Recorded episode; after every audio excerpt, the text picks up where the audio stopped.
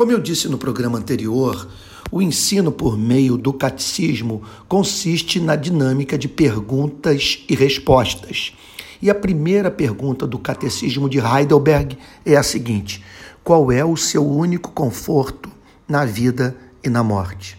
Resposta: Olha que coisa bonita, estribada é, em Romanos capítulo 8, porque eu estou bem certo que nem morte nem vida nem principados, nem potestades, nem coisas do presente, nem do porvir, nem qualquer outra criatura poderá separar-me do amor de Deus que está em Cristo Jesus, o nosso Senhor. Entre tantas outras passagens mais que falam sobre a segurança eterna dos santos. Então, qual é o seu único conforto na vida e na morte? Resposta: O meu único conforto é que corpo e alma, ou seja, o homem integral, na vida e na morte, não pertenço a mim mesmo, mas ao meu fiel Salvador Jesus Cristo, que, ao preço do seu próprio sangue, pagou totalmente por todos os meus pecados e me libertou completamente do domínio do pecado.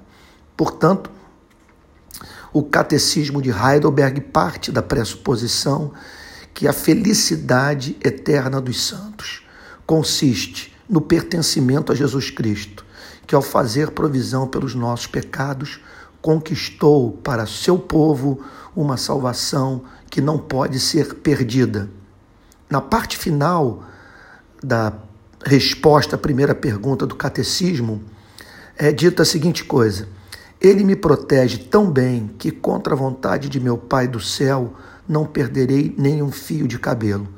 Foi o próprio Senhor Jesus que disse que até os cabelos da nossa cabeça estão contados ou seja, o amor que Deus tem pelo seu povo, por aqueles que pertencem a Cristo, é meticuloso, envolve todas as áreas de sua vida, uma vez que o seu propósito eterno, o seu decreto de salvar é, é seguido pelo decreto de, mediante a sua ação providencial, impedir que aquele que pertence a Cristo saia dos braços do seu Salvador.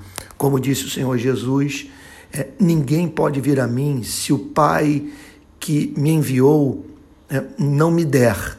E todo aquele que vem a mim, de modo algum eu lançarei fora. Então, na verdade, tudo coopera para o meu bem, o seu e para o meu bem, o seu propósito para minha salvação.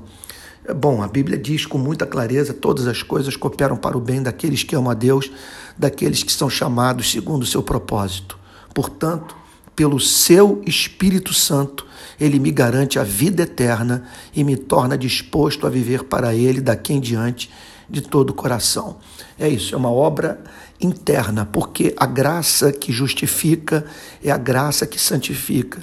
A graça que santifica é a mesma graça que concede o dom da perseverança, que torna o coração tão desejoso de viver para a glória de Cristo, que assim o Cristo, o crente faria, mesmo que lhe fosse anunciado que não existem mais inferno e demônios.